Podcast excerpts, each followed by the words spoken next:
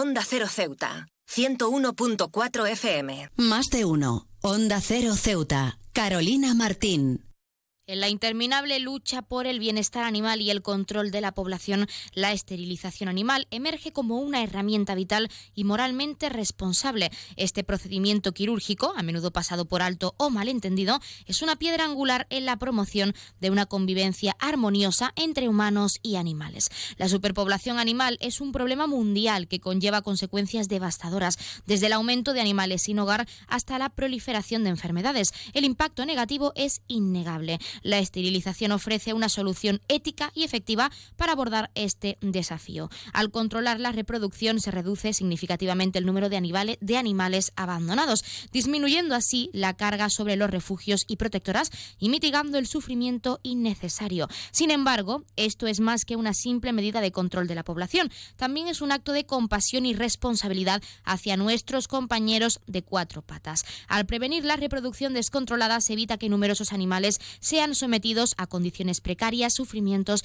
y a menudo una muerte prematura. Es una forma de protección de sus derechos y de garantizar su bienestar. Además, la esterilización conlleva beneficios individuales para los animales. Ayuda a prevenir enfermedades como el cáncer de mama y de próstata, así como comportamientos no deseados como la agresión y el marcaje territorial. En última instancia, contribuye a una vida más saludable y feliz para nuestras mascotas. Es imperativo que las comunidades promuevan activamente la esterilización como una práctica estándar. Esto implica educar sobre sus beneficios, brindar recursos asequibles y accesibles y fomentar una cultura de responsabilidad y compasión hacia nuestros peludos. Los gobiernos, organizaciones de bienestar animal y la sociedad en su conjunto tienen un papel fundamental que desempeñar en este sentido.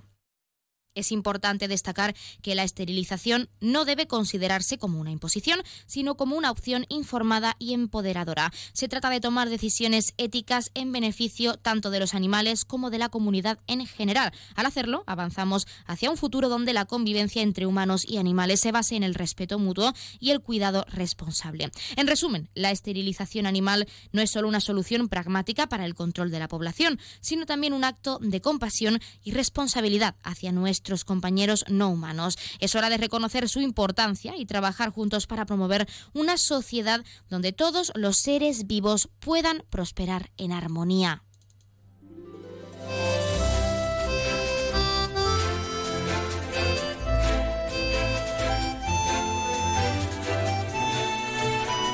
Buenas tardes. Arrancamos el programa de este miércoles 28 de febrero y lo hacemos hablando de la esterilización animal para mejorar la calidad de vida de nuestros peludos y tras su Día Mundial que se celebraba en el día de ayer. Nosotros arrancamos ya con una nueva edición de nuestro programa Más de Uno Ceuta. Vamos a desconectar como cada día por un rato con un programa que viene cargado de temas interesantes.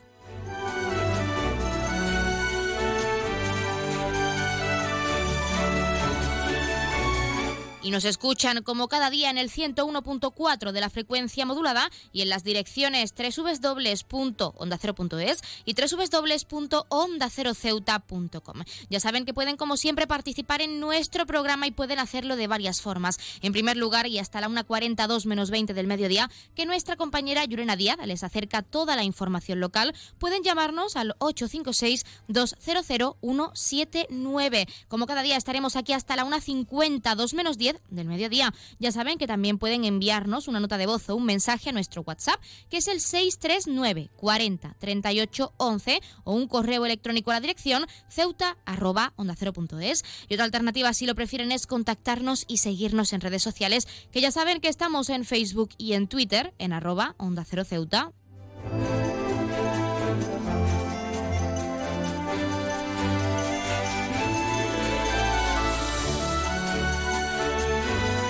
Pueden contarnos si opinan que la esterilización animal tiene un impacto positivo en la vida de las mascotas o si por el contrario creen que es una práctica que debe ser voluntaria y no se debe imponer como ley. Ya saben que también pueden participar para felicitar a un ser querido que cumpla años, dedicarle una canción o incluso pedirnos su tema favorito para que suene durante unos minutos en nuestro espacio, porque como siempre les decimos, queremos escucharles con nuevas canciones, géneros musicales, experiencias, recetas, anécdotas lo que quieran contarnos, estamos deseando escucharles, que nos llamen y nos hagan partícipes de su vida diaria. Así que no pierdan el tiempo y anímense.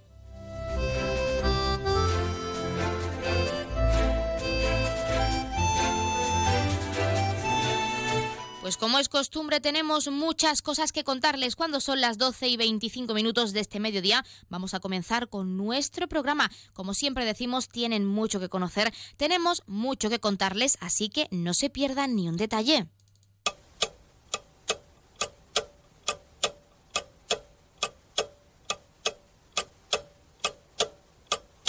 Y arrancamos como siempre conociendo la última hora. José Ignacio Sánchez Ganfornina, nuevo embajador de la red de jóvenes Somos FP Dual. El joven de 19 años de UTI competirá con los otros 16 finalistas por el premio embajador del año en la final nacional.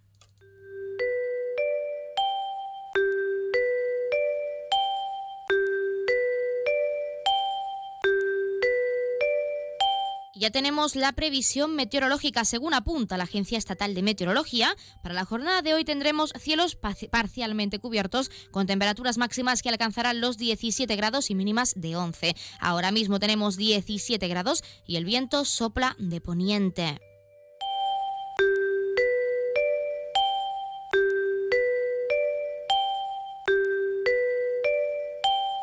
Y como siempre también queremos acercarles la noticia curiosa del día. La usuaria de TikTok, arroba Angelita, se ha hecho famosa en la red social asiática por compartir lo sucio que está su piso. Ahora se ha hecho más viral si cabe al mostrar cómo se ha encontrado su casa después de una semana fuera en la que ha estado su compañero de piso solo. Lo primero que se ha encontrado es el suelo de la, de la cocina más sucio que el de una discoteca a las 6 de la mañana, dice textualmente. En la encimera platos sucios, manchas, ollas en remojo y sartén con comida, entre otras muchas cosas. Si esto daba miedo, lo que hay en el balcón está rodado directamente por Stephen King. Toda la basura apilada como si de un vertedero se tratase. El baño directamente está para demolerlo, dice. Al lado de la bañera hay una papelera hasta arriba de lo que parece papel higiénico. En el lavabo, Dios sabe, dice la joven, qué ha ocurrido. Y ahí hasta lo que parece excrementos encima de la lavadora, como lo oyen. En los cientos de comentarios que tiene la publicación, la gente le pide casi por favor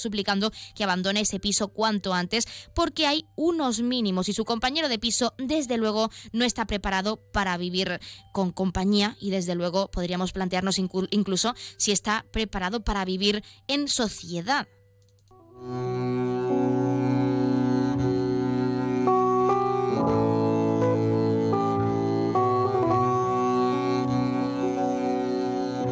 Pasamos a conocer la agenda cultural. El área de fiestas, en colaboración con el Instituto Mediterráneo de Culturas, ha organizado el segundo ciclo de música sacra que se abrirá este jueves, día 29, a las 9 en la iglesia de San Francisco, con el concierto de Aquel Trobar, proyecto integrado por experimentados músicos que proceden del desaparecido grupo Cinco Siglos.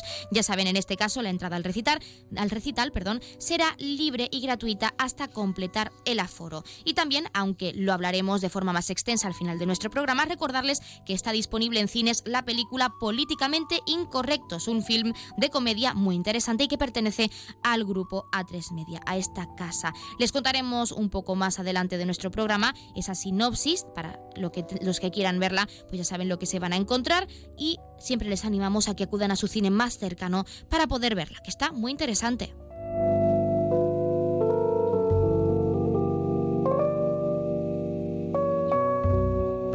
Como siempre también queremos contarles qué ocurrió un día como hoy. En 1922 Egipto se independiza de Reino Unido. En 1940 primera retransmisión, televisiva de un partido de baloncesto jugado en Madison Square Garden en Nueva York entre los equipos Fordham University y University of Pittsburgh. Y también decirles que en el 1986 muere asesinado Olof Palme en Estocolmo, ex primer ministro sueco. En el 2013 el Papa Benedicto, en este caso 16, renuncia a su cargo, siendo el primer papa en hacerlo en la era contemporánea y el cuarto en la historia de la Iglesia Católica. Y también decirles que en 2023 un tren de mercancías choca con un tren comercial a las afueras de la ciudad de Larissa, en Grecia, dejando por desgracia al menos 57 muertos y más de 85 heridos. El tren se dirigía a Salónica desde Atenas con 350 pasajeros.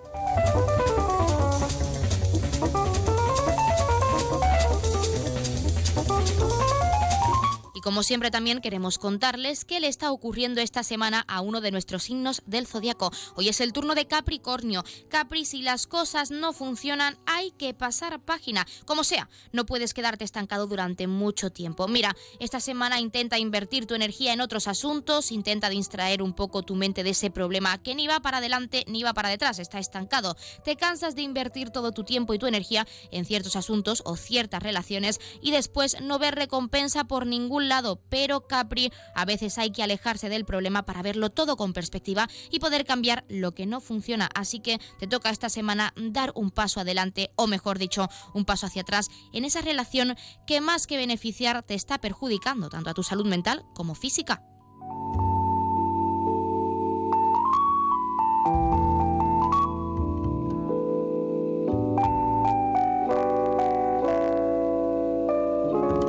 Y la Asociación Restaurante de Buena Mesa España celebra su 50 aniversario en la ciudad autónoma con un evento donde primará la gastronomía y la promoción del patrimonio de la ciudad. Nos lo contaba su presidente, Adolfo Toledo, al que por supuesto vamos a escuchar. No se lo pierdan. Tenemos nuestra asamblea, nuestra junta directiva, nuestra asamblea. Elegimos, seguimos eligiendo a las personas que, queremos que nos conduzcan durante el año y los cuatro años también seguimos, eh, luego hacemos una, una, cena de una cena de presentación y luego ya a partir de eso, a partir del lunes, pues el lunes, pues bueno, siempre hacemos una visita a, diferentes a diferentes lugares, eh, tanto sean gastronómicos como sean como sean saladeros, como sean de cualquier cosa. Y también hacemos una misa y luego ya pues tenemos otra, seguimos teniendo visitas por la noche, visitas a otro día por, por la mañana y una cena de gala pues ya lo han escuchado y cuando son las 12 y 32 minutos de este mediodía, ahora sí, entramos de lleno en nuestros contenidos y entrevistas. Tienen mucho que conocer como siempre, así que no perdamos más el tiempo y arrancamos ya con nuestro Más de Uno Ceuta.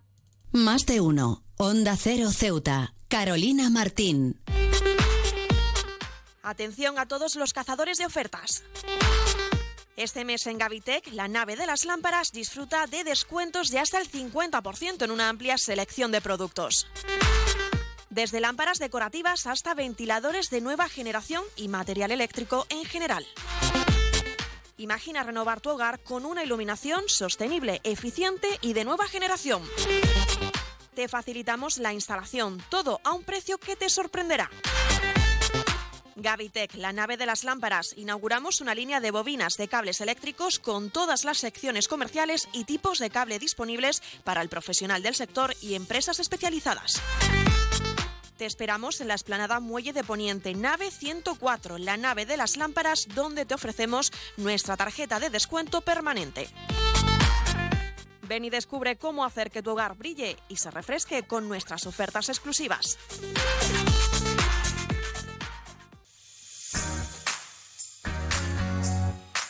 Aguas de Ceuta les recuerda a sus abonados que tienen a su disposición la oficina virtual donde podrán realizar múltiples gestiones, controlar sus facturas, consumos, realizar sugerencias o reclamaciones, modificar la domiciliación bancaria, activar o desactivar la recepción de sus facturas en formato papel. ACEMSA dispone además de una app en la cual podrán realizar avisos de averías, reclamaciones y disponer de acceso a diferentes links relacionados con nuestra empresa. Desde ACEMSA le recordamos nuestros teléfonos gratuitos 24 horas 910 21 56 y el 629 20 98 25 de mensajería WhatsApp y Telegram.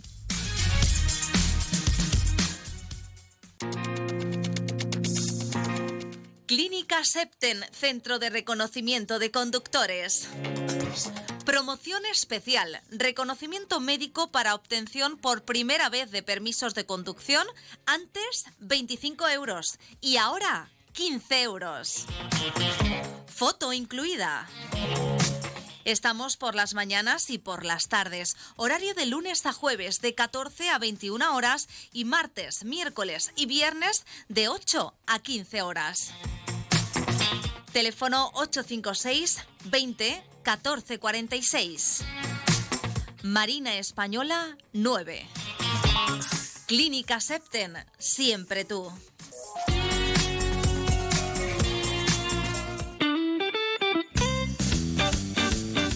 Mueco Ceuta, como siempre ofreciendo a nuestros clientes un buen servicio y buenos productos.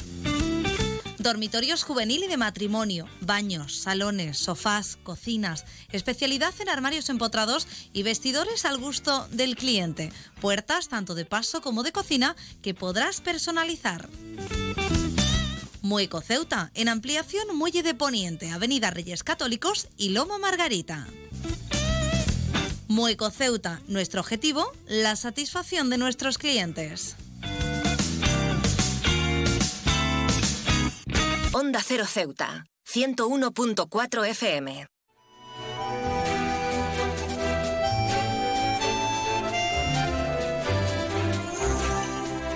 Un año más llega Ceutalen y en este caso en la categoría de DJ. Y para hablar de ello tenemos a Esperanza Jiménez, que es la responsable de este proyecto de Ceutalen. Esperanza, muy buenas tardes.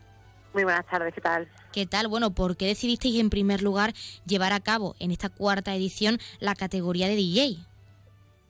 Pues mira, eh, la idea es intentar tocar todos los palos, por decirlo de alguna manera, eh, que, podemos encontrar en el mundo audiovisual. Entonces, el año pasado fue de cortometraje, hace dos años fue una especie de talent show y este año pues hemos decidido pues darle también un protagonismo un poco más especial que además es una parte que llama mucha atención a, los DJs. Hay de hecho un módulo específico de, de DJ que es animación musical en vivo, que es la que yo imparto. Y bueno, la verdad es que hacemos una, una tarea como quien dice, de, trabajo final de curso, que es, evaluable, de hecho, yo voy a evaluar a los alumnos esta, esta tarde, mañana por la tarde, hoy es el montaje, y por eso también, por dar un espacio a ellos que se lo trabajan mucho durante todo el curso, y al final pues éramos nosotros solamente los que teníamos posibilidad de ese, esa puesta en escena del trabajo de DJ, nos pareciera una buena oportunidad pues darle eso, un poco más de, espacio a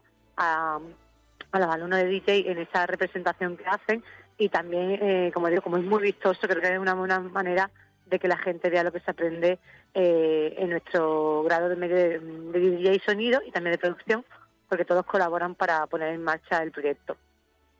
Como nos has comentado, esta cuarta edición se dirige a esos alumnos, por lo que entiendo que se desarrollará de forma distinta en lo que a las ediciones anteriores perdón, se refiere, porque como nos has comentado también y como ya sabemos, de hecho una de ellas fue un talent show abierto a toda la ciudadanía ceutí para quien quisiese participar. En este caso, ¿cómo se va a llevar a cabo al tener que juzgar o más que juzgar, evaluar a esos alumnos de este grado?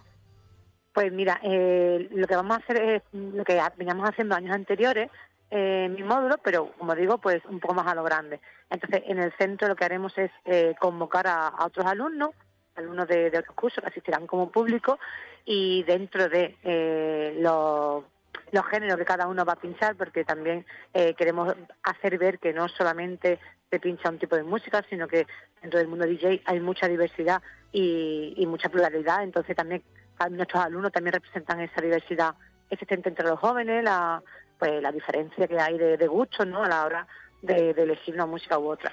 Entonces, aparte de la técnica, que evidentemente tenemos que evaluar porque eh, que sepan hacer técnicamente esas mezclas de música, pues cómo cantan al público, cómo se dirigen a él, eh, si saben adaptarse a si el público se está aburriendo, si está demasiado animado, si, ¿vale? Entonces, una forma también de fijarnos en el, en el público me va a servir a mí pues para eso, para evaluar si son capaces de, más allá de la técnica, eh, llevarlo a la práctica con un público pues anónimo y que, y que no le tiene el cariño no que le tienen los compañeros que siempre dicen que lo hacen todo muy bien. Y Esperanza, ¿cómo han acogido esos alumnos de DJ, en este caso, pues ser los protagonistas de esta cuarta edición? Porque además de muchos nervios y mucho trabajo, para ellos es algo especial. Sí, sí. De hecho, estos últimos días están un poco nerviosos y solamente nos hacen pedirnos horas para poder practicar aún más, a más allá de, la, de las horas que ya les corresponden. Y bueno, algunos pues están emocionados porque están deseando pues tener ocasión de que, bueno, pues de hacerlo delante de un público y ver así, probarse ellos mismos. Y otros están un poco más nerviosos porque un poco pues eso, la, parece que no, pero impone plantarte ante docenas de personas y bueno, pues algo que haces tú delante de cinco o seis compañeros, pero bueno, cinco o seis compañeros los que ocupan, hay más, pero bueno, mm, sí que es verdad que cuando conforme se va aproximando el día, aunque tiene mucha ilusión, también aumentan los nervios y nada más solamente hacen darle vueltas a la cabeza para intentar hacerlo a la perfección. Entonces, están ilusionados, muy ilusionados, a la par que nervioso, pero yo creo que, que eso es normal y esencial también, ponerte nervioso ante el público porque quieres dar lo mejor de sí mismo y vosotros porque también sois un pilar esencial como junta, como docentes que han trabajado y trabajan con ellos día a día de cara a esa cuarta edición de Ceutalen, que como decimos son cuatro ediciones. ¿Qué supone que haya llegado tan lejos este proyecto que comenzó como una idea con los alumnos y compañeros de estos grados del Siete Colinas? Pues la verdad es que nosotros lo que intentamos, sobre todo con este proyecto, eh, en primer lugar, evidentemente, acercarnos a la realidad lo máximo posible, la formación profesional la idea es que los alumnos y las alumnas pues eh, se acerquen a la realidad laboral que les espera una vez que terminen sus estudios. Entonces, eh, con este proyecto intentamos en primer lugar eso, que se hagan una idea de lo que es montar un proyecto eh, y todo lo que hay que tener en cuenta a la hora de, de, técnica, a la hora de parte del personal, de permiso, de mm, tipo burocrático, administrativo. Entonces creo que es una manera muy participativa de, de eso, de acercarnos a la realidad y en segundo lugar, pues en esta ocasión, pues como te decía anteriormente, darle cabida o intentar reflejar cada año, si puede ser, pues cada, cada parte que, tocamos en, en, DJ, que bueno, es video DJ evidentemente, pero también es iluminación, también son visuales, eh, también evidentemente la, la, parte de producción del grado superior de producción, pues esa toda esa planificación y gestión que como decía que, que implica un proyecto entonces, eh, nosotros lo que intentamos es cada año, pues, coger una parte y, como digo, pues destacarla, pero aparte también adaptarnos a nuestro alumnado. Hay alumnados que a lo mejor tiran más por lo visual, otros que tiran más por lo, por lo, por, la, por el sonido. Entonces, intentar que, cada uno pueda explorar, explotar lo que más le gusta, pero también explorar aquella parte a lo mejor que, no tenía en mente que le iba a gustar y después muchos de ellos como que ni se cambian de palo, venían por imagen y terminan flipando con el sonido y al contrario, gente que, que muy de sonido pues se vuelve loco con el, con la, con las visuales y con la iluminación. Entonces lo que intentamos también es eso, que ellos abran mente y, y eso, y, que el resto de, de, la ciudad también vea pues todo lo que se trabaja en nuestro, en nuestros dos grados y además, por cierto, de la forma de evaluar y por supuesto la categoría, que es la categoría de DJ. En este caso, ¿hay alguna otra novedad en esta cuarta edición? Si puedes adelantárnoslo, quizá algún premio especial, algún jurado o algún miembro del jurado que podamos tener como primicia, ¿alguna novedad en general? Eh, no, en esta ocasión, como va a ser algo un poco más eh, escolar, por decirlo de alguna manera, vamos a quedarnos en el centro. Este año no vamos al Rebellín, nos quedamos en, en el Siete Colinas. Eh, creíamos que, que, bueno, como digo, le hace mucha ilusión tener público, pero bueno, al ser un público eh, que no dejan de ser compañeros de instituto, aunque yo no lo conozcan porque son compañeros de que asisten por la mañana, pero bueno, es un poco como sentirse un poco más en casa. Eh, entonces, el, el, jurado, como digo, vamos a ser los profesores mismos y luego, la, evidentemente, la participación del público, que como digo, vamos a estar muy pendientes de sus reacciones. Y en cuanto a premios y eso, los alumnos no van a recibir un premio como tal en el sentido de eh, haber un ganador. O sea, ellos van a participar, todo lo van a hacer genial, estoy segura, porque ya digo, están echando muchas horas. Y bueno, la, evaluación que van a ver reflejado en sus notas finales. Eh, pero sí queremos, como digo, intentar que se parezca a la realidad lo máximo posible. Entonces sí va a tener un formato de eh, participación por parte del público, se le va a agradecer su asistencia a través de algún que otro regalito. Como digo, va a quedar todo un poco más en casa con ese con ese sentido, de que los alumnos pues se enfrentarán a un público, pero que tampoco, tampoco fuera un público demasiado desconocido y lo fuera un poco más, más mm, fraternal, por decirlo de alguna manera. Pues para finalizar, y a pesar de que este año no os pasáis al Teatro Auditorio del Rebellín, sino que os quedáis en casa, en ese centro educativo de nuestra ciudad, sí que nos gustaría, sobre todo para los ceutíes, que en las tres ediciones anteriores podían tanto ver en directo como asistir para poder eh, ver cómo trabajan o cómo se llevan a cabo esas representaciones por parte de los alumnos en este caso, pueden hacerlo en este en esta edición, es decir, pueden ver en directo la gala que si no me equivoco se celebra este jueves a partir de las 7 de la tarde, si no me equivoco con la hora o incluso asistir como parte del público. Pues en este caso eso va a ser un poco más complicado, puesto que se trata de un, de un centro educativo, como bien sabéis. Entonces, claro, la, eh, el poder acceder está más controlado. Y además hemos tenido un cambio de horario al final de hace dos semanas, si no recuerdo mal, eh, pues de dirección nos dieron permiso para hacerlo por la mañana. De esa forma facilitamos a los compañeros de profesores de por la mañana que quieren ir con los alumnos a asistir. Entonces va a ser por la mañana. Eh, la hora de comienzo, si no recuerdo mal, a las 11, a las once y cuarto, con previsión de finalización sobre las una y media, dos menos cuarto. Esperemos que eh, nos atengamos al, reloj.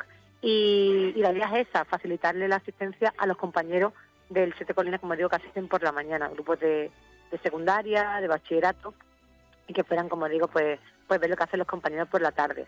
Y en cuanto a la gente de fuera eso, es un poco más complicado porque al tratarse de un centro educativo ya sabéis que está mucho más restringida el, acceso. De todas maneras, desde eh, nuestro grado, evidentemente, vamos a hacer una grabación de todo el espectáculo y que será se emitirá y que se expondrá a través de las redes sociales, tanto de, nuestro propio grado como de, del centro, para que para que lo puedan ver no solamente la gente que quiera verlo, sino también los propios asistentes, porque los participantes evidentemente van a estar eh, implicadísimos y no creo que echen mucha cuenta de, ver ni, siquiera pues cómo va la cosa. Entonces, para que vean ya su propia actuación y cómo, y cómo queda el resultado final pues nosotros estaremos muy pendientes de esta grabación posterior a la gala, esta cuarta edición de Ceutal en DJ y agradecerte también, Esperanza, que nos hayas dado unos minutos en nuestro programa para hablarnos de cómo se va a llevar a cabo esta cuarta edición. Desde aquí también desear mucha suerte a los participantes y a vosotros como jurado también. Muchísimas gracias y bueno, que esperemos que os gusten, que digo como que una vez que finalice pues nos pondremos manos a obra para que lo podáis disfrutar a través de nuestras diferentes redes sociales y y páginas y, y, daremos toda, toda difusión que podamos.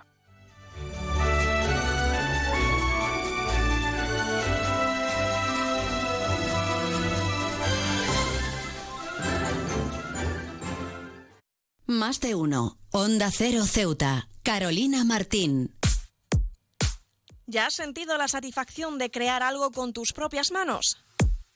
Big Mat Protección y vestuario laboral, herramientas, electricidad, calefacción, ventilación, ladrillos, aislamiento, maderas y paneles, jardín, baños.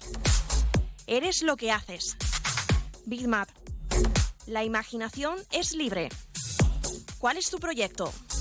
Reparar, construir, fijar y montar, crear, sellar, especialidades. Bitmap, la tienda profesional de la construcción. Cementos y materiales de construcción en Ceuta en Muelle Alfau. Teléfono 956 51 71 17. Bigmar. Tu hogar es un reflejo de tu personalidad. Borras Motor es un nuevo nombre, un nuevo equipo, un nuevo espíritu, una nueva experiencia. Como ves, en Borras Motor lo nuevo es todo. Ahora tu nuevo concesionario BMW en Ceuta se llama Borras Motor. Un nuevo concesionario preparado para ofrecerte el mejor servicio y la mejor atención en todo momento. Visítanos en Borras Motor, Avenida de España 26 Ceuta o en borrasmotor.concesionariobmw.es.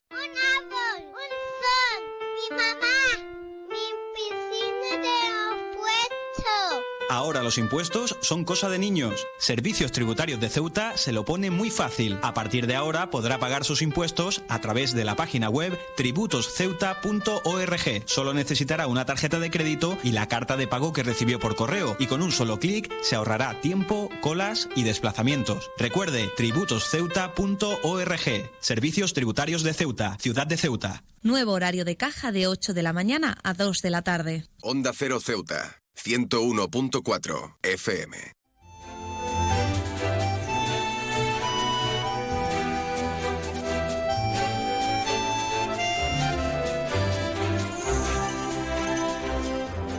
Continuamos con nuestra sección Gente de Ceuta y en este caso tenemos con nosotros en nuestro estudio a Rafa Morata, responsable del Cine Club El Cine por Delante. Rafa, muy buenas tardes y bienvenido al estudio. Hola, buenas tardes. ¿Qué tal? Bueno, encantados de tenerte aquí, por supuesto. Y en primer lugar, como siempre hacemos, porque esta sección es más personal, queremos conocerte a ti detrás de ese cineclub tan especial para los ceutíes. Así que, ¿quién es Rafa Morata? Uf, no sé.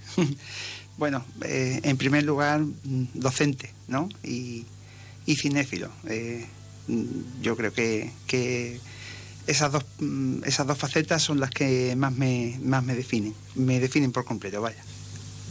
Es decir, que eres docente pero apasionado por el cine, lo que te llevó a más que abrir, inaugurar ese cineclub tan conocido en la ciudad. Pero primero hablemos de tu etapa como docente, porque ya conocemos un poco de ese trabajo que realizas dentro del cineclub, pero ¿cómo nace esa pasión por estudiar esta carrera que al final lo que pretende es seguir educando a los jóvenes? Pues desde pequeño siempre me, me, gustó el, magisterio, ¿no? Es verdad que desde pequeño también me gustó mucho eh, lo que es la, el cine y la, y la dirección, incluso me lo, me lo planteé, ¿no? Pero bueno, hay que ser realista y, y bueno, qué es lo que, mm, cómo me podía desenvolver más, cómo podía ser yo más yo mismo. Yo pensaba, bueno, a lo mejor el cine pues no me deja ser yo mismo, tengo que aceptar encargos, tengo que aceptar esto. Y yo soy muy, muy personal, entonces pues me, dediqué a la educación, a ser maestro, que es lo que me gusta. Y bueno, ahí estoy desde 1997 pues en, en la escuela pública, la mejor. Rafa, ¿y cómo es compaginar tu vida como docente con ese trabajo que realizas en el Cine Club? Porque al final eres el responsable, tú te encargas de elegir las películas mensuales, esas sesiones que de hecho ahora se realizan por dos, hay doblete todos los meses, si podemos decirlo así. ¿Cómo se lleva a cabo ese día a día? Pues la verdad es que bien, porque tampoco me quita mucho, mucho tiempo, ¿no? Eh, yo la verdad es que siempre elijo las películas de forma eh, egoísta, ¿no? de acuerdo a mi gusto. Entonces, pues no me quita mucho. básicamente, pues te digo que prácticamente estoy entregado a la docencia y esto que hago con la biblioteca pública y el cine club es una faceta personal y también es una faceta social porque eh, acercas el, cine ¿no? a, las personas que, quieran eh, pues aceptar las propuestas que yo, que yo hago ¿no? cada, cada mes. Pues ahora sí, tenemos que hablar de esa otra faceta del apasionado por el cine que Rafa Morata, responsable del Cineclub El Cine por Delante. ¿Cómo nace este proyecto que ahora es tradición en nuestra ciudad? Pues nació de pues, eh, pues de mí nada más. Eh, yo se lo eh, una vez propuse a, a, José Antonio, el director de la biblioteca, pues un ciclo sobre Fassbinder y presentar una jornada sobre Fassbinder no lo pude realizar por razones personales eh, y después al año o a los dos años, creo que fue a los dos años, pues eh, volví a la carga y en lugar de, presentar, pues, o sea, de proponer un ciclo sobre mi director favorito, pues eh, acepté, o sea, propuse pues un, un cineclub en todo el sentido de la palabra, casi de arte y ensayo, ¿no? Para la ciudad de Ceuta y lógicamente, pues desde, desde ese momento José Antonio pues lo, lo aceptó mucho tiempo trabajando con la biblioteca pública, con José Antonio, que es el director. Y sé que también preguntarte, Rafa, como cinéfilo, como responsable de este cineclub, que ha visto cómo la ciudadanía, cómo la sociedad ceutí ha ido avanzando y como el cine también, que es algo muy importante, ¿cómo dirías cuál es la situación actual, mejor dicho, a tu juicio, de la cultura en la ciudad? Porque por desgracia hay puntos que se están perdiendo y en la generación más joven, como es el caso del cineclub, que sigues intentando que la juventud se acerque y disfrute de la sesiones, pero ¿cómo crees que, ha avanzado o ha perjudicado, en este caso, a la cultura de la ciudad? Yo creo que, que, ahora hay más propuestas culturales eh, en, en, Ceuta, ¿no? Tenemos pues las propuestas del auditorio, las de la propia biblioteca, pero es verdad que, que en relación al cine, yo por lo menos de, lo que yo conozco, ¿no? De lo que yo eh, eh, transmito, pues es verdad que la gente joven no, no, no se mueve, no, no sé si es por horario o por intereses, pero es verdad que no, no, no provoca interés, pese a que está ahí la, la, la, propuesta. ¿no? Pero bueno, mm, por lo menos eh, mm, las sesiones se van llenando eh, más de, eh, de, más público cada vez. Es verdad que noto un déficit en la, en la, en la gente joven y bueno, eh, date cuenta también que es una pena porque eh, para una persona joven una película antigua eh, es del año 1990 o de hace 10 años incluso. Y, yo lo que propongo son películas incluso hasta casi centenarias, ¿no? Que dejan boquiabierto pues, a la gente que, asiste. Es decir, que la gente joven podría, podría encontrar o descubrir este, este tesoro que es el cine, que al fin de cuentas es una más de las artes. A pesar de que los jóvenes, por desgracia, no acuden a esas sesiones, tienes un gran público, muchos ceutíes se vuelcan con esas dos sesiones que tenemos al mes del Cine Club y mm. también preguntarte cómo te sientes al recibir tanto cariño por parte de la ciudadanía ceutí y al haber visto que todo tu trabajo está teniendo sus frutos y que cada vez puedes permitirte realizar más sesiones en nuestra biblioteca. Pues fíjate, yo yo siempre que doy las gracias cuando acaba eh, la película, yo no me siento, o sea, la, gratificación no es mía. Yo me alegro por los directores y por las películas que tienen ocasión ¿no? de, revivir en la sala. Entonces, eh, si, me siento gratificado es a través de esas películas, no, no por mi labor. Yo creo que mi labor está, o sea, yo me siento bien eh, reconfortado si esas películas vuelven a renacer, vuelven a revivir y vuelven a pues, a, despertar pasiones en el, en el público. Pues, la última sesión era una película rusa no me hacía mucha gracia presentar una película rusa ahora en esta en estos tiempos, ¿no? Pero bueno, eh, es la historia del cine y ahí está. Y pues eh, hubo público que, que, o sea, que acabó la película con lágrimas en los ojos y dándome las gracias. Entonces yo eh, esas gracias se las transmito pues a esa oportunidad de, de, hacer revivir esa película y que provoque esos sentimientos, tanto, tanto si son positivos como si son negativos. Rafa, otra pregunta que hacemos de forma habitual en esta sección, porque hemos hablado de ti, de tu trayectoria, pero como ceutí de corazón, ¿qué significa para ti Ceuta? ¿Qué te aporta a nivel personal esta perla del Mediterráneo? Bueno, no sé, no sé qué decirte. Yo soy ceutí de, nacimiento. Hombre, en mi ciudad eh, a veces noto que, las oportunidades se acaban, ¿no? que lógicamente que estará muy bonita la ciudad y demás, pero pones un pie en la península y, notas pues, otro, otros sentimientos, ¿no? Pero bueno, es mi ciudad y, bueno, mm, me sigue aportando, pues mira, la, la, pasión de poder enseñar en mi, en mi colegio, eh, el, el Ortega y Gasset, es reencontrarme todos los días con, los, con los chiquillos y la, con los niños y las niñas con esa familia y, bueno, y desarrollando esta, esta actividad. A veces la ciudad la verdad es que me, agobia un poco, es decir, yo trato de ser coherente y sincero y es verdad que a veces pues sí, Ceuta cada vez tiene más cosas, pero también cada vez pues te asfixia un poquito más. Pues para finalizar y con ese mensaje queremos en tu caso como cinéfilo que recomiendes a nuestros oyentes de la península o de Ceuta que acudan a su cine más cercano, que vean la historia del cine, que no solo se centren en las películas actuales, que se informen un poco más y que sigan promoviendo la cultura. Eso sí, sí, sí. sí. Hombre, eh, es, que, es que eso es fundamental. La, la cultura es siempre una ventana abierta y en tiempos como, como, como los actuales hay que tener las ventanas muy abiertas y, nunca oler a, cerrado. Y la cultura, el cine, la literatura, la propia educación, pues da todo eso.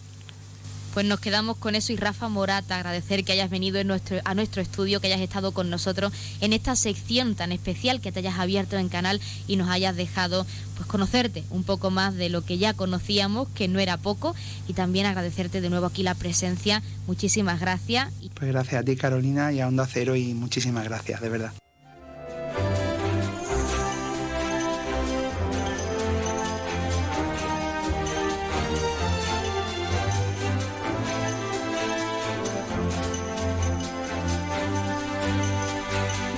Pues nosotros, como siempre, nos acercamos a la una del mediodía. Son las 12 y 58, casi 59 minutos. Y como ya saben, a esta hora, la una en punto, les dejamos en primer lugar con nuestros compañeros de Madrid que les acercarán tanto las noticias de última hora a nivel nacional de lo que ocurre en nuestro país, como las noticias de interés a nivel internacional de lo que ocurre en el mundo y con el objetivo de que siempre nos mantengamos informados, de que siempre conozcamos más la actualidad y lo que ocurre más cerca de nosotros. También, como es costumbre, se quedan con nuestros compañeros de Andalucía, que hoy, por cierto, es su día. Hay que felicitar el Día de Andalucía, hoy 28 de febrero, y que siempre les acercan toda la información a nivel regional. Regresamos, como siempre, con más contenidos y entrevistas en directo a partir de la 1 y 10, una 12 minutos. Como siempre, también de la mano, en primer lugar, de nuestra compañera Llorena Díaz, con ese avance informativo. Antes de irnos, queremos recordarles que sigue disponible en cines la película Políticamente Incorrectos, un film, un film perdón, de comedia que pertenece al grupo A3 Media, con un reparto bastante interesante y con una sinopsis bastante especial también. Comedia que critica la, tanto a la derecha como a la izquierda. Se quedan en la mejor compañía, regresamos enseguida.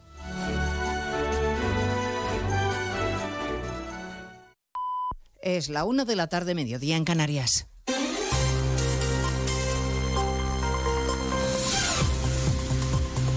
Noticias en Onda Cero. Buenas tardes, les avanzamos a esta hora algunos de los asuntos de los que hablaremos con detalle a partir de las 2 en Noticias Mediodía, con protagonismo absoluto para el personaje político de las últimas horas que hoy ha estado en más de uno. José Luis Ábalos, en una extensa entrevista con Carlos Alsina, ha confesado que está dolido, que a veces piensa que lo que está pasando es una pesadilla ante la que no se piensa rendir. Ha anunciado, de hecho, que presentará alegaciones a su suspensión cautelar de militancia en el PSOE, una decisión que responde, dice, a la presión, al sensacionalismo, y a la necesidad de buscar no justicia, sino un escarmiento. Somos todos prescindibles. A veces pasamos al depósito de reciclaje, otra vez al de la basura terminal, pero en fin, pero no se puede manejar así. Yo al menos no, no, no me dejo que me manejen así. Claro que se tiene que hacer justicia, claro que hay que ser contundente, pero ¿qué quiere decir contundencia? Contundencia quiere decir la aplicación de la ley pero también con las garantías que supone la aplicación de la ley. Eso es la contundencia. ¿O estamos hablando de escarmiento? En todos estos días, desde que el caso Coldo estalló en la calle Ferrad, Ábalos no ha hablado con Sánchez y lo ha hecho con el secretario de organización Santos Cerdán, al que dice comprender porque no tiene duda de que actúa por encargo de la dirección. Escucharemos con detalle todos los matices de esta entrevista con el ya diputado del Grupo Mixto, que asegura no tener intención alguna de tirar de la manta ni hacer daño al que ha sido su partido. Y estaremos en el Congreso de los Diputados, con sesión de control monopolizado por el caso Coldo, con choque a primera hora ya entre el presidente Sánchez y el líder de la oposición, Núñez Fijo. Señor Sánchez, sin rodeos. Usted lo sabía y lo tapó. Mire, para ser creíble en su papel de torquemada, debería tener tanto usted como su partido político otro currículum. No esparza a nadie lo que usted tiene debajo. No venga usted aquí con el ventilador ni con excusas. El juez está investigando a su gobierno y está investigando a su partido. La vertiente judicial del caso nos llevará a la Audiencia Nacional, donde el considerado cerebro de la empresa a la que se adjudicaron los contratos sanitarios, Juan Carlos Cueto, ha quedado en libertad con la prohibición de no salir del país. Ha comparecido ante el juez Ismael Moreno y solo ha respondido a su abogado para decir que todo fue legal y que no quería aprovecharse de los españoles, sino ayudar. A partir de las dos de la tarde escucharemos además el emocionado discurso de la viuda de Navalny en el Parlamento de Estrasburgo, denunciando las torturas a las que ha sido sometido su marido durante años y acusando a Putin de liderar una banda criminal. Entre aplausos, Julia Navalnaya ha prometido seguir trabajando por el sueño de su esposo. Mi marido nunca verá cómo puede ser una Rusia bonita, preciosa en el futuro, pero yo haré... Aquí se le quiebra la voz.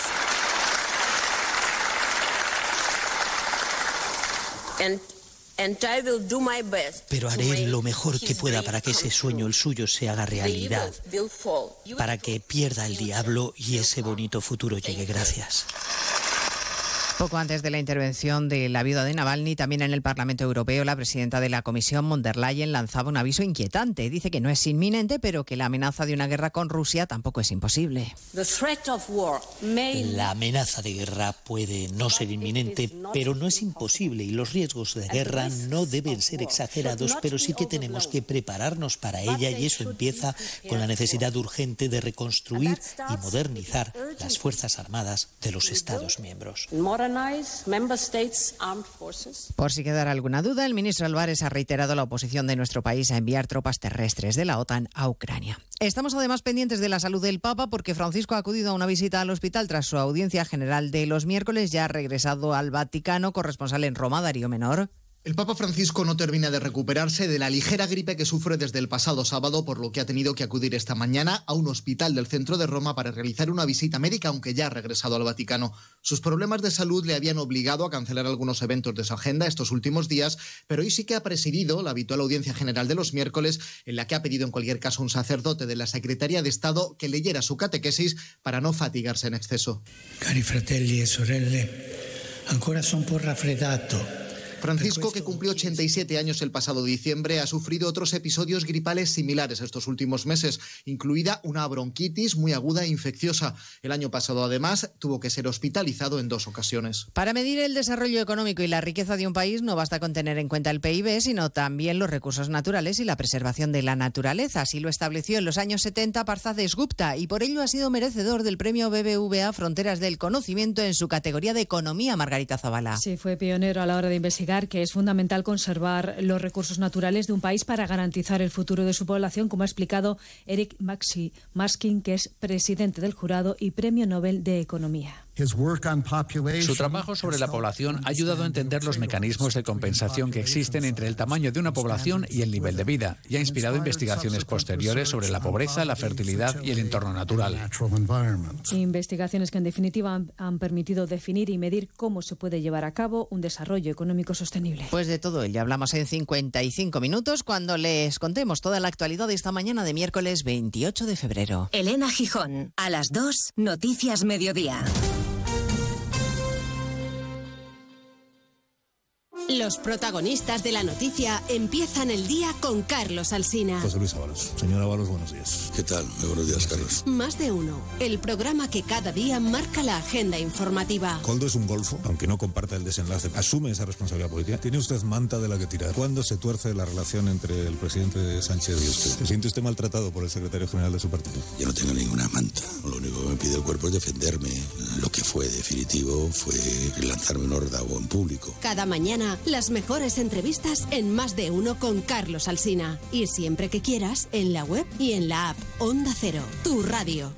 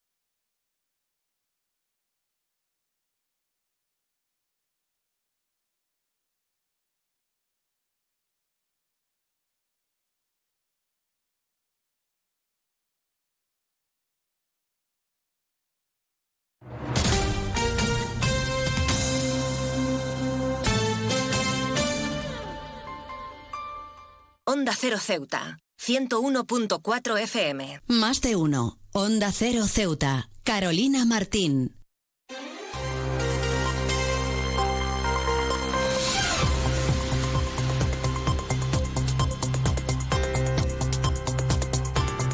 Pues retomamos en este caso, como siempre, la segunda parte de nuestro Más de Uno Ceuta, porque hoy es el Día de Andalucía y no hemos contado con esa emisión, pero no se preocupen que aquí seguimos con esta segunda parte y como siempre lo hacemos de la mano de nuestra compañera Yurena Díaz, que ya está lista en nuestro estudio con ese avance informativo. Así que en primer lugar vamos a darle paso ya. Yurena Díaz, muy buenas tardes. ¿Qué nos tienes que contar hoy?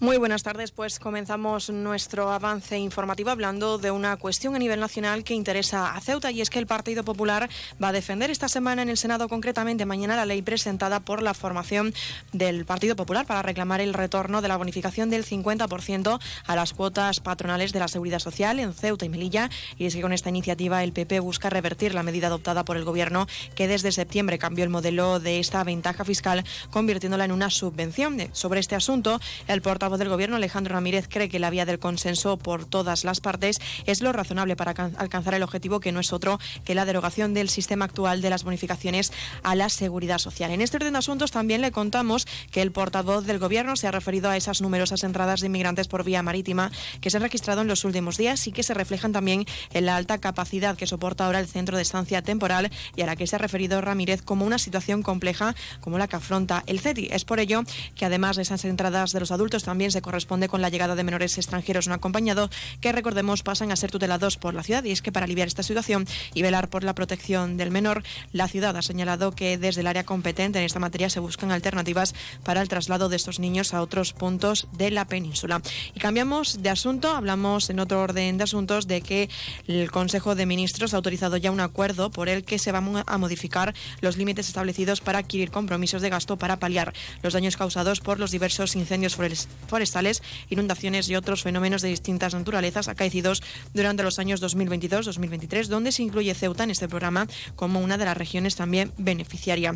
Y hablamos de educación porque el Ministerio ha publicado ya el listado provisional de los participantes admitidos y excluidos para la obtención del título de graduados en, en, educación escolar obligatoria para personas mayores de 18 años. Y es que desde hoy los, los participantes cuentan con un plazo de 10 días hábiles para presentar sus alegaciones. Y un apunte más, hablamos en este caso de información deportiva y es que, como sabrán, este sábado se va a celebrar en Ceuta, la cuna de la Legión, una prueba cívico-militar que va a acoger a más de, de 5.500 deportistas que, acompañados a sus familias y algún que otro turista, estarán en nuestra ciudad. Y es que los corredores ceutíes ya pueden acudir desde hoy miércoles y mañana jueves a la Plaza Nelson Mandela en horario de 5 de la tarde a 8 para poder recoger sus dorsales y poder evitar así las aglomeraciones que tendrán lugar ese mismo viernes con la llegada de los deportistas de la península. Recuerden que esto tan solo ha sido un avance informativo y que hablaremos de estos asuntos y otros a partir de las 2 menos 20 del mediodía con nuestro informativo como es habitual. No se lo pierdan. Pues muchísimas gracias, como siempre, a nuestra compañera Llorena Díaz, que nos deja ese avance informativo de cara a toda la información local de la que, como siempre, estaremos muy pendientes. Y nosotros seguimos aquí, en nuestro Más de Uno Ceuta, con nuestros contenidos y entrevistas. Y antes de dejarles con estas palabras de nuestros colaboradores y arrancar con esta segunda parte, como les hemos hablado de esa película que continúa en cines y que pertenece a la Fundación A3 Media, nuestro grupo, y es políticamente incorrectos, para que se hagan una idea, más que sinopsis, queremos dejar dejarles con el tráiler. Así que no se lo pierdan y escuchen atentamente. Regresamos enseguida.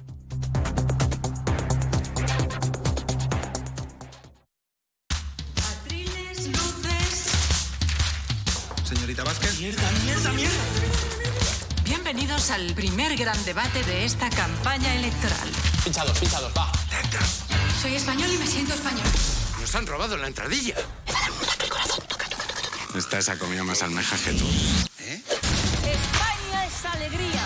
Menos policía y más filosofía. No te líes que esta no es. Y España es duende. Victoria, eres nuestra esperanza. Mi partido siempre apoyará a las personas con disfunción, eh, perdón, con algún tipo de.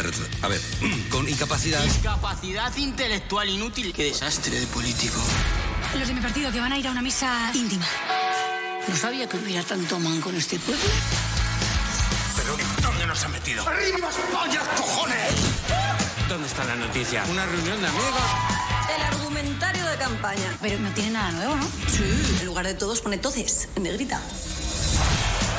Repite conmigo. Libertad. Libertad. Libertad. Libertad. Libertad. Libertad. Pues así hasta que no sepan ni lo que significa. Oye, ¿tú te depilas? Mucho comunismo. Pero qué bien que comen. Son rojos, no gilipollas.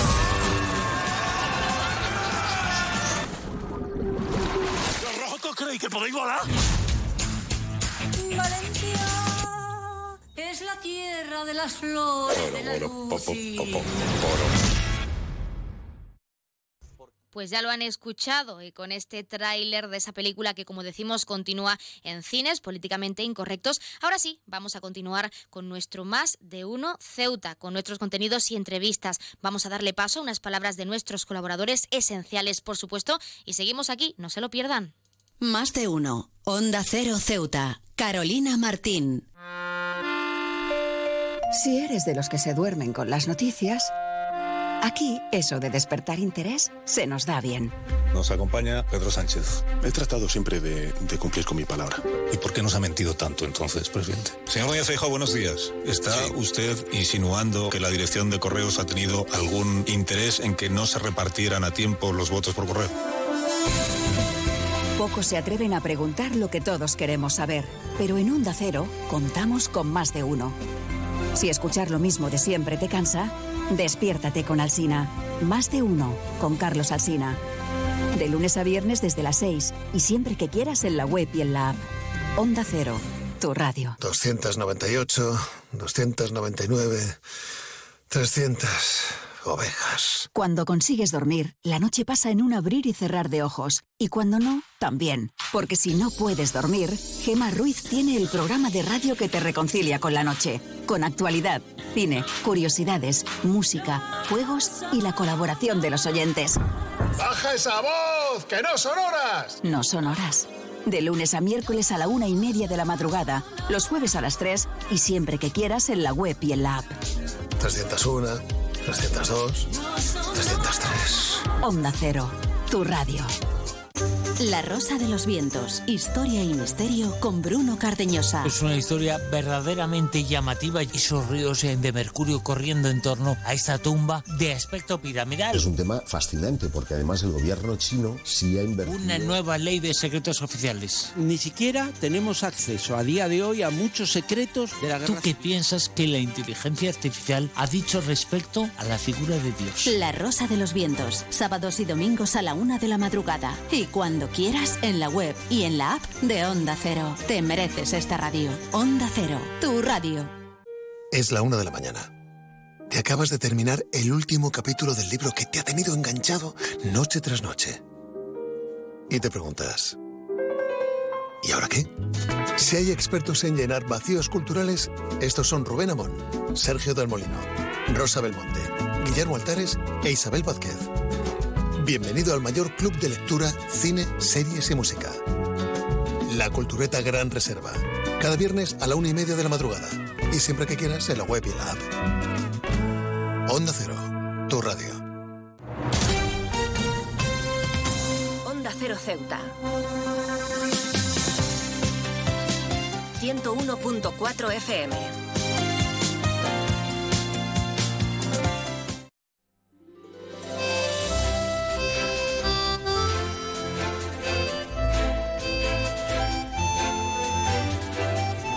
ACEPAS ha celebrado esta semana, para conmemorar el Día del Implante Coclear, el taller acercándonos a la audición natural con MEDEL en el proceso de aprender a escuchar. Y para valorarlo tenemos con nosotros a Inma Pérez, responsable del Servicio de Rehabilitación Logopédica en la asociación. Inma, muy buenas tardes.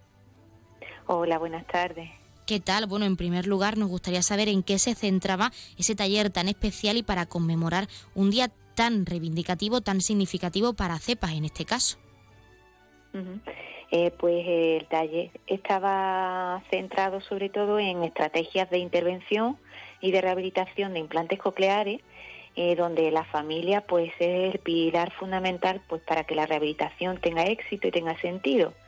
Entonces pensamos que qué mejor momento, ¿no? Como celebrar el Día del Implante Coclear, pues para para presentar un taller un taller así no puesto que hay mucho mucho desconocimiento de, cómo de cómo funciona el implante de cómo se puede rehabilitar de cómo de cómo se puede intervenir no para que eh, los resultados sean óptimos y sean lo mejor para el niño o para el adulto porque también el adulto se puede beneficiar de de, de esta del implante coclear no Sí, porque como nos has comentado, por desgracia, en la actualidad sigue habiendo bastante desinformación en lo que a este dispositivo, el implante coclear, se refiere.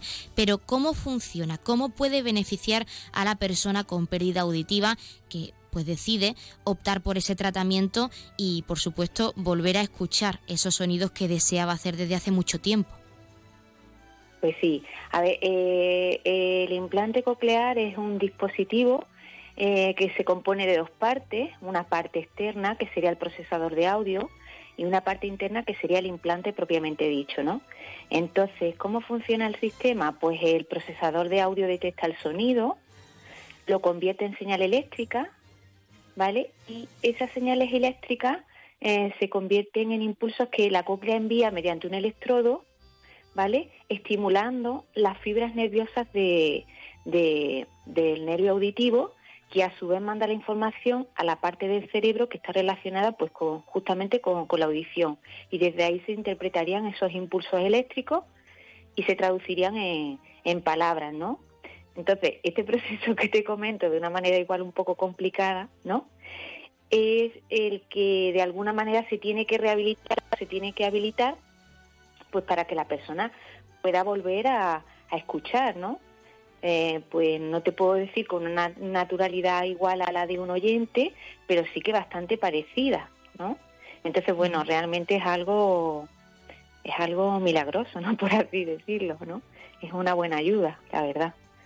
Y más, ¿y cuál es el objetivo de realizar en este caso ese taller acercándonos a la audición natural con Medel en el proceso de aprender a escuchar? Es el título oficial, pero ¿cuál es el objetivo de realizar este tipo de actividades, algo más dinámico e interactivo con las familias y con las entidades CEUTIE para seguir visibilizando la importancia del implante coclear en la ciudad, por supuesto?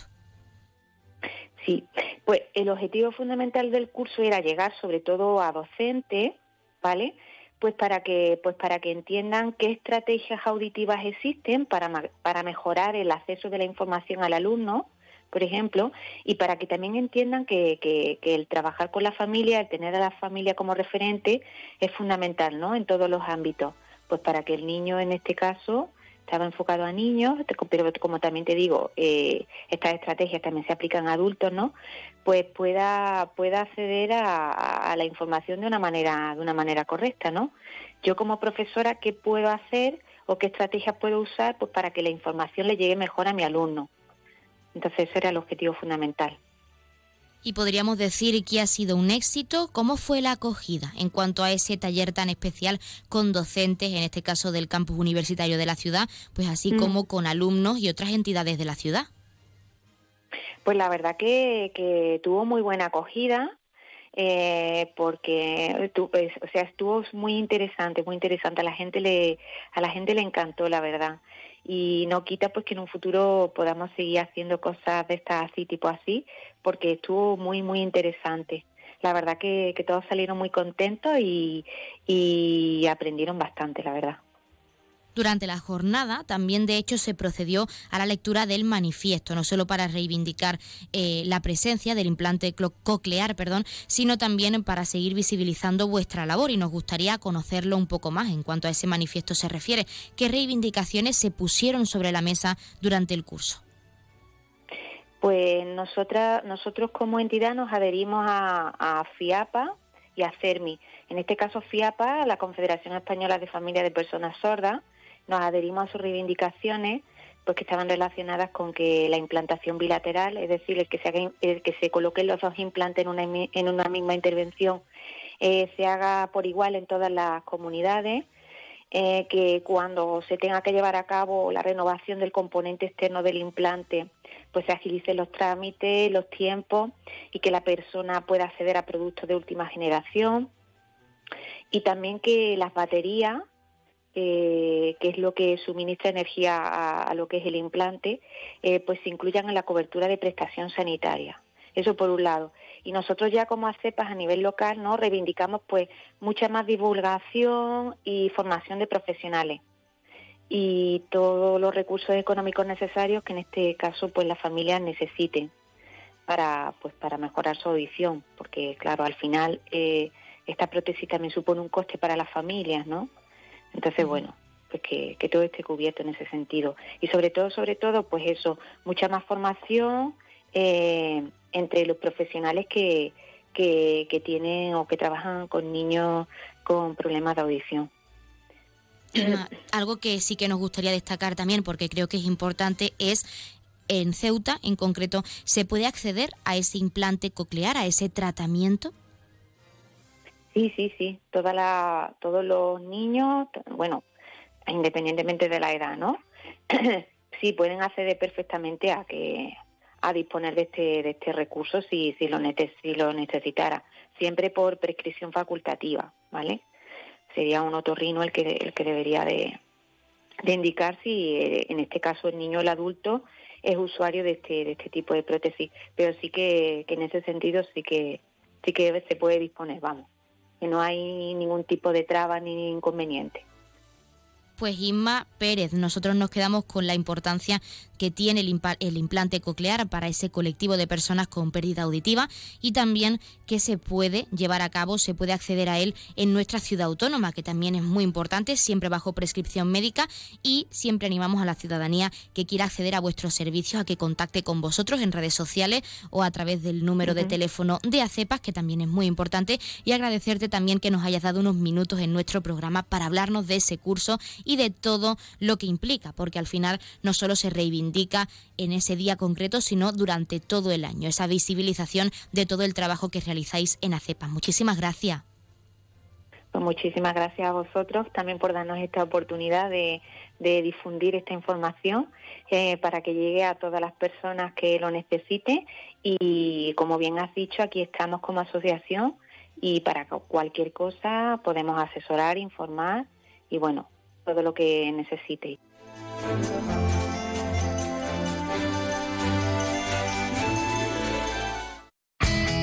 CESIF, la Central Sindical Independiente y de Funcionarios, todo lo que hacemos es gracias a ti. Porque con tu confianza y apoyo, tú lo haces posible. CESIF es otra clase de sindicato. Independiente y profesional, transparente y cercano. Sindicato más representativo en las administraciones públicas de España y en muchas empresas privadas.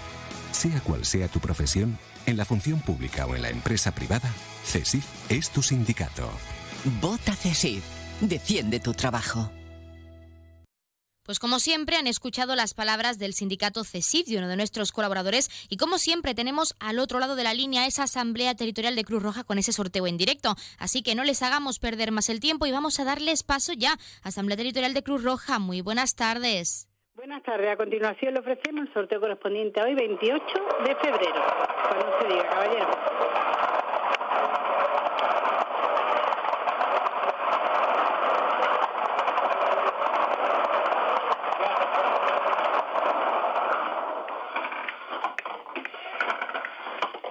8, 9, 1.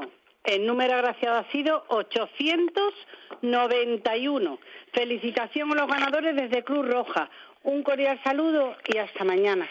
Pues hasta mañana la Asamblea Territorial de Cruz Roja y como siempre muchísimas gracias por ofrecernos ese sorteo en directo en nuestro programa. Y también enhorabuena a todos los premiados y premiadas que como cada día esperamos hayan recibido esa gran noticia con nosotros y que no hayan sido pocos, que es lo más importante. Y acabando febrero nunca viene mal recibir una noticia como esta. Recordarles el número agraciado de hoy que ha sido el 891 891 891. Y pasamos como siempre también a conocer los números de ya saben que el 112 es para emergencias, 016 lucha contra el maltrato, el 900 018 018 para el acoso escolar. Y el 024 el teléfono de atención a conductas suicidas. Y si quieren contratar un servicio de taxi, ya saben que en Ceuta contamos con dos empresas, Autotaxi con el 856 925 225 y también tenemos Radio Taxi con tres números de teléfono, que son el 956 515406, 956 515406 5407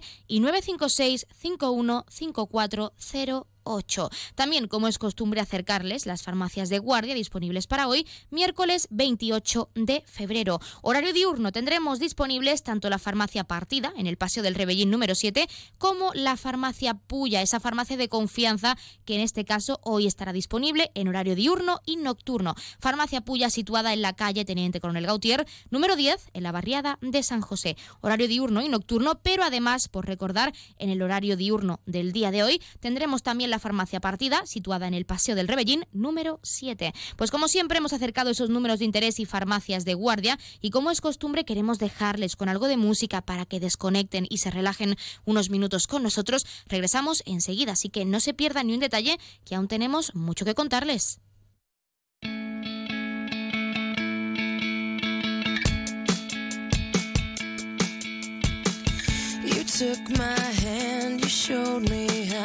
You promised me you'd be around. Uh huh, that's right.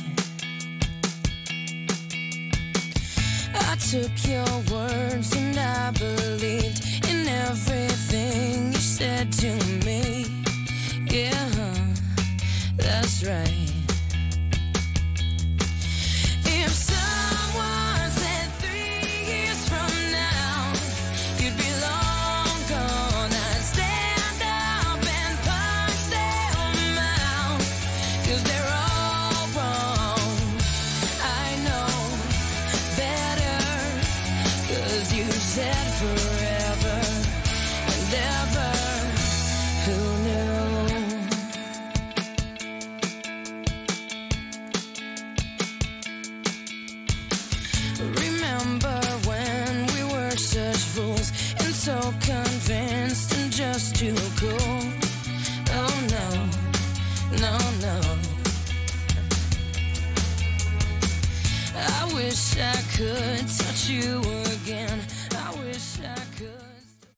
Más de uno. Onda Cero Ceuta. Carolina Martín. Onda Cero Ceuta, 101.4 FM.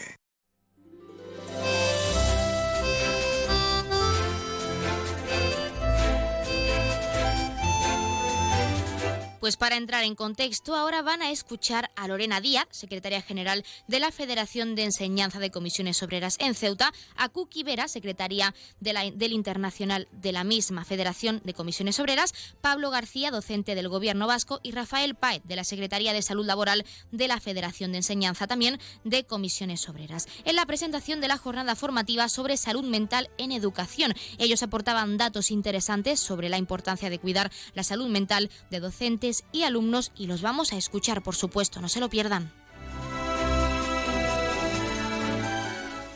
Entonces, eh, no hay ninguna iniciativa por parte de, de, la Dirección Provincial, nunca se ha tenido en cuenta, de hecho, no se ha hecho nunca ninguna evaluación de los riesgos psicosociales aquí a los docentes y es algo que desde aquí queremos, queremos reivindicar y queremos eh, decir en la Dirección Provincial que es algo muy serio, que se tiene que tomar con, con, mucha, con mucha seriedad, con mucho rigor y con mucho interés. Desde Comisiones Obreras de Enseñanza estamos observando últimamente, en los últimos tiempos, que ha habido un incremento de situaciones alarmantes que se suceden cada vez más en los centros educativos, entre el personal educativo. Situaciones que están afectando negativamente en su salud física y mental. Y cuando hablamos de situaciones alarmantes estamos hablando de depresión, estamos hablando de estrés, estamos hablando de que el profesorado se siente infravalorado, no se siente reconocido. Hay situaciones de agotamiento por exceso de carga de trabajo en tareas burocráticas. Y estamos hablando también de un aumento no alarmista, pero de casos de violencia. De violencia en los centros, incluso no solamente del alumnado hacia el profesorado, sino entre los propios compañeros, que hablamos sobre eh, acoso, humillaciones, insultos, vejaciones. Esta es la realidad que estamos viviendo en muchos centros educativos. Entonces, desde comisiones obreras, preocupados por lo que estaba pasando y entre otras muchas medidas nos lanzamos a hacer un estudio internacional, junto con otros sindicatos preocupados por el tema. Este estudio al que hacía referencia Lorena es el Barómetro Internacional de la Salud y del Bienestar del Personal en la, en la, Educación. Desde España lo hemos coordinado comisiones obreras, pero también se ha hecho en Francia, se ha hecho en Marruecos, se ha hecho en Bélgica, se ha hecho en Alemania, se ha hecho en el Reino Unido o en Japón, por poner ejemplo. Son en total 11 países. Pasamos un cuestionario a más de, 30, a más, a más de 3.000 docentes en España, mayoritariamente de la red pública, y de ese cuestionario hemos obtenido unos datos que sí son en cierta medida alarmantes y sobre el que estamos trabajando. Uno de ellos era el, el nivel de eh, ansiedad que presentaba el profesorado. Hablamos de un 40% de profesorado que presenta ansiedad y depresión. Estamos hablando también de que uno de los elementos que al profesorado lo agobia es el estrés, como decía, en la carga de tareas burocráticas y tenemos aproximadamente un 65% de docentes que dicen que su trabajo es muy o bastante estresante a lo largo de toda la historia. Concretamente, el uso de las herramientas digitales es uno de los factores de estrés. Quizás también en una mayoría de edad, en una horquilla mayor, quizás de 50 años, ¿no? Eh, otro elemento que provoca mucha insatisfacción en el profesorado es el no poder tener promoción laboral, promocionar laboralmente. El tan reivindicado estatuto de la función pública docente, que seguro que habéis oído hablar como una de las reivindicaciones históricas que tenemos todos los sindicatos de la enseñanza. ¿no? Bueno, pues el no tener carrera profesional o el no tener promoción laboral. Eh, un tema muy importante que venimos reivindicando siempre los sindicatos es el reconocimiento, la dignificación profesional. Un 84% del personal que ha contestado al cuestionario no se siente valorado, no se siente dignificado. Entiende que la tarea docente la sociedad no la valora como tal. El Instituto de Estudios Educativos y Sindicales que yo coordino desde la Fundación Primero de Mayo de Comisiones Obreras se dedica precisamente a elaborar informes que tengan como objetivo fundamental la educación. En este caso concreto vamos a presentar, como hemos hecho ya en otras ciudades y seguiremos haciendo a lo largo de estos dos próximos meses, un informe sobre la salud mental en el ámbito educativo. Eh, habían, aparte de los datos que ha mencionado mi compañera Cookie, los medios de información continuamente aluden a situaciones donde eh, la salud mental, ya en un ámbito laboral concreto como es el de la educación, eh, parece ser que eh, los principales motivos de noticia periodística estaban, sobre todo tras la pandemia, en los resultados de la, de la situación infanto-juvenil en este tema. El hecho de estar tanto tiempo eh, confinados, el hecho de que no, no haber podido tener un desarrollo mental acorde con lo que eran unas circunstancias excepcionales, eh, parece que colocaba el foco de las, de las diversas noticias y, por tanto, de las respuestas que las administraciones tenían que dar en la protección o en la prevención a este colectivo infanto-juvenil que en muchas ocasiones daba lugar a situaciones estresantes en las aulas. Lo, que hemos querido recuperar en este informe es que desde el ámbito educativo siempre hablamos en comisiones obreras de las tres patas que tienen que ser fundamentales para solucionar cualquier problema que se produzca en el entorno escolar.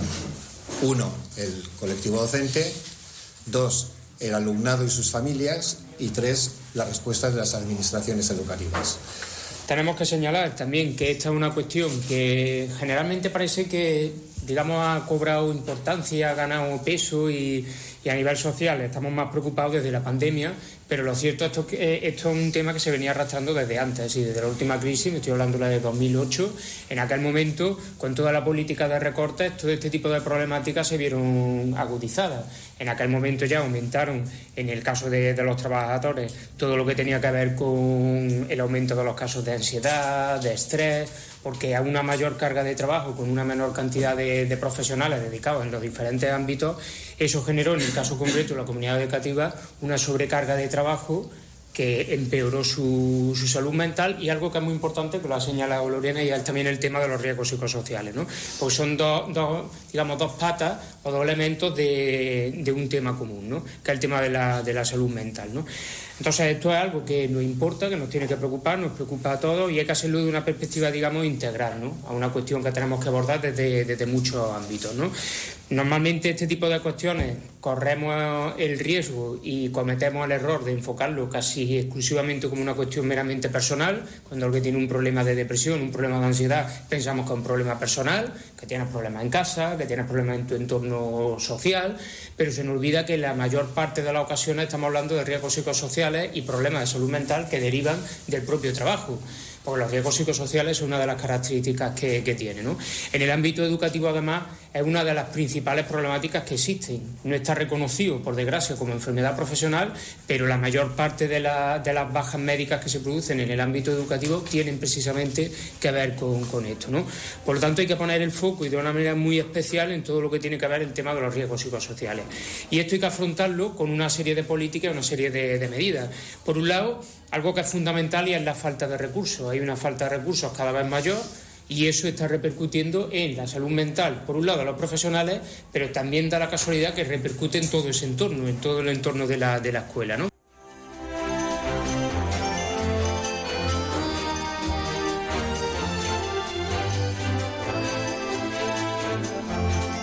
Pues así nos despedimos. Hasta aquí nuestro más de uno Ceuta de hoy, nuestros contenidos y entrevistas. Pero no se preocupen que se quedan como siempre con algo de música y en unos minutos nuestra compañera Llorena Díaz les acerca toda la información local y nos escuchamos mañana a la misma hora 12 y 20 con más contenidos y entrevistas de actualidad. Hasta entonces, que pasen muy buena tarde y no se vayan todavía.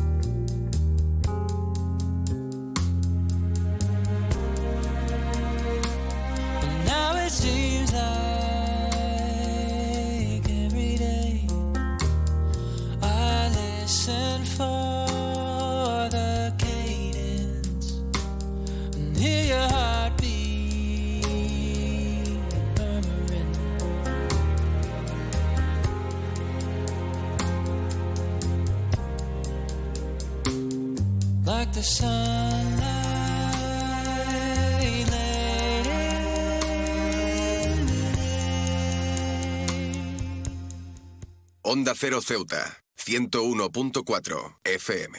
Noticias. Onda Cero Ceuta. Llurena Díaz. Muy buenas tardes, son las 2 menos 20 del mediodía de este miércoles 28 de febrero. Llega la hora de noticias de nuestra ciudad. Es la hora de noticias en Onda Cero.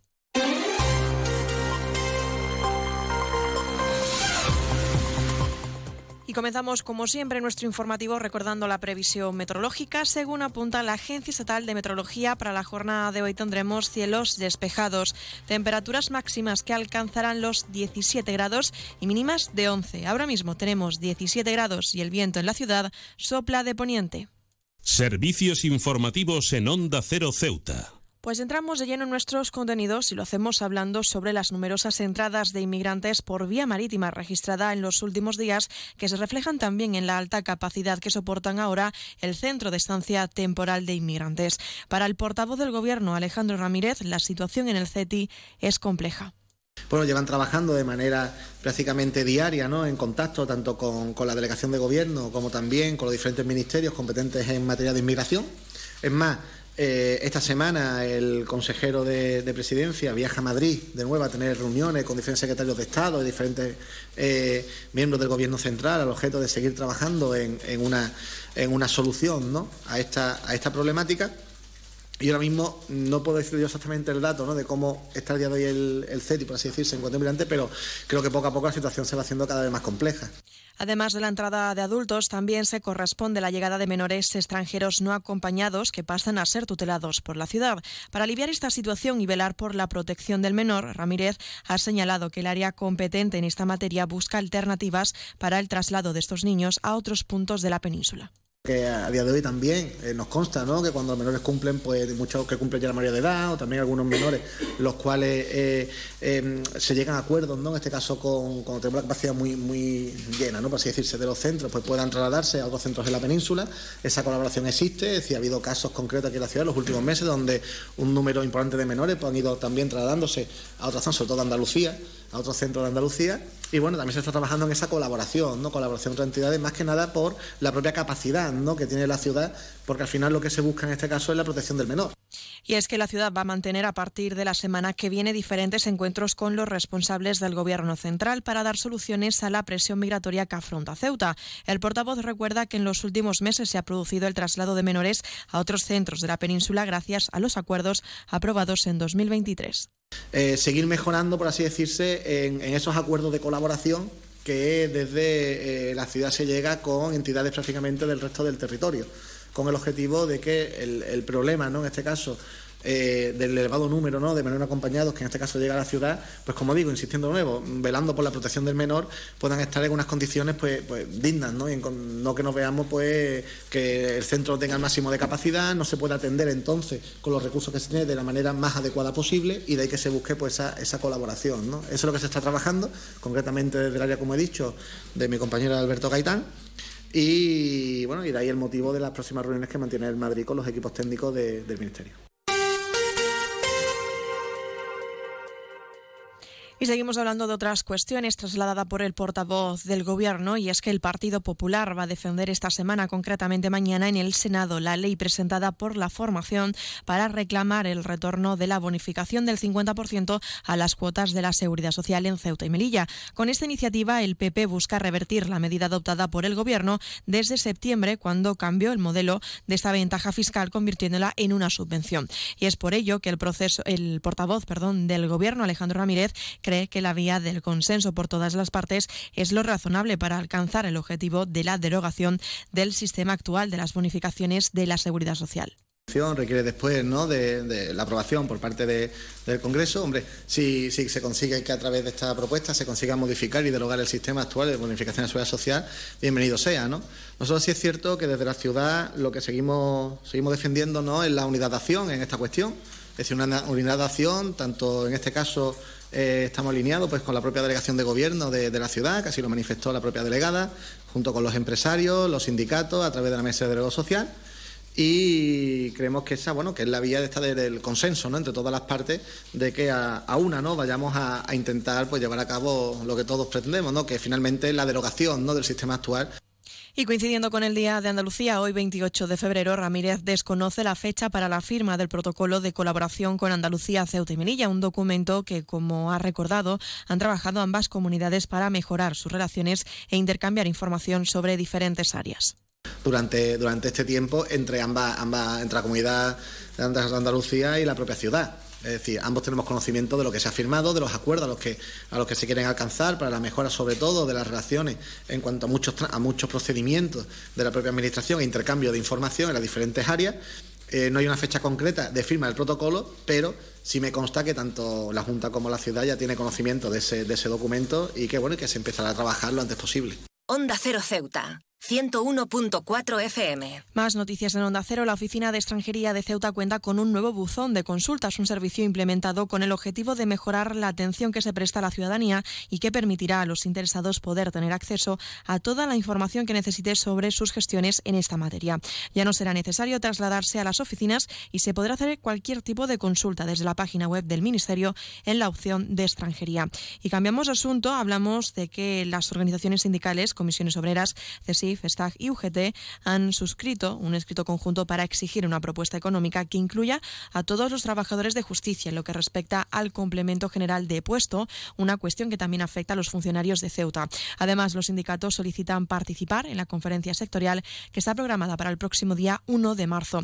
Y también contarles que el Ministerio de Educación ha publicado ya los listados provisionales de los participantes admitidos y excluidos para la obtención del título de graduados en educación secundaria obligatoria para personas mayores de 18. Desde hoy los participantes cuentan con un plazo de 10 días hábiles para presentar alegaciones. La prueba tendrá lugar el próximo día 9 de mayo en las instalaciones del Ministerio de Educación. Y un apunte más, la ONG Luna Blanca ha organizado una campaña benéfica con motivo del próximo inicio del mes sagrado del Ramadán. La entidad pide colaboración a la ciudad de Ceuta para atender a las familias y personas más necesitadas. Borras Motor es un nuevo nombre, un nuevo equipo, un nuevo espíritu, una nueva experiencia. Como ves, en Borras Motor lo nuevo es todo. Ahora tu nuevo concesionario BMW en Ceuta se llama Borras Motor. Un nuevo concesionario preparado para ofrecerte el mejor servicio y la mejor atención en todo momento. Visítanos en Borras Motor, Avenida de España 26 Ceuta o en borrasmotor.concesionariobmw.es.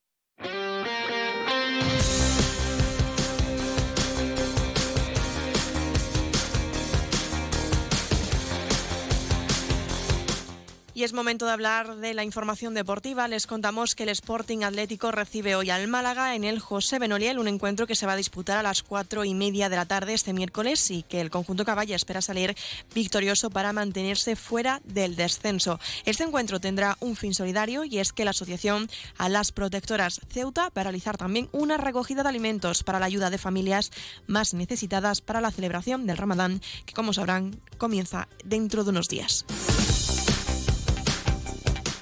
Y un apunte más. Este sábado se celebra en Ceuta la cuna de la Legión, una prueba cívico-militar que acogerá a más de 5.500 deportistas acompañados de sus familias y algún que otro turista. Los corredores ceutíes tendrán la oportunidad de acudir desde hoy miércoles y mañana jueves a la Plaza Nelson Mandela en horario de 5 a 8 de la tarde para la retirada de su dorsal y evitar así aglomeraciones el mismo, verde, el mismo viernes perdón, con la llegada de los más de 3.000 deportistas que llegarán a la ciudad de la península.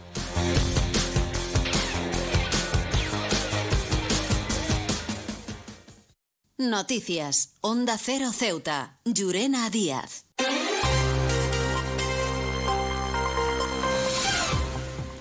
Y nos estamos acercando a las 2 menos 10 al final de nuestro informativo. Se quedan ahora con nuestros compañeros de Andalucía que les acercarán toda la información a nivel regional. Aprovechar para felicitar a todos los compañeros andaluces en un día como hoy, 28 de febrero, y recordarles también que unos minutos más tarde, a partir de las 2, nuestros compañeros de Madrid les ofrecerán toda la actualidad a nivel nacional e internacional. Volvemos mañana, como siempre, a partir de las 8 y 20 de la mañana para contarles todo lo que suceda en nuestra ciudad durante las próximas horas. Y también aprovecho para recordarles que pueden seguir nuestro portal web en arroba onda cero ceuta en nuestras redes sociales y también recordarles la previsión meteorológica que nos acompañará en el día de hoy. Tendremos cielos despejados, temperaturas máximas que alcanzarán los 17 grados y mínimas de 11. El viento en la ciudad sopla de poniente. Con esto me despido, que pasen muy buena tarde y hasta mañana.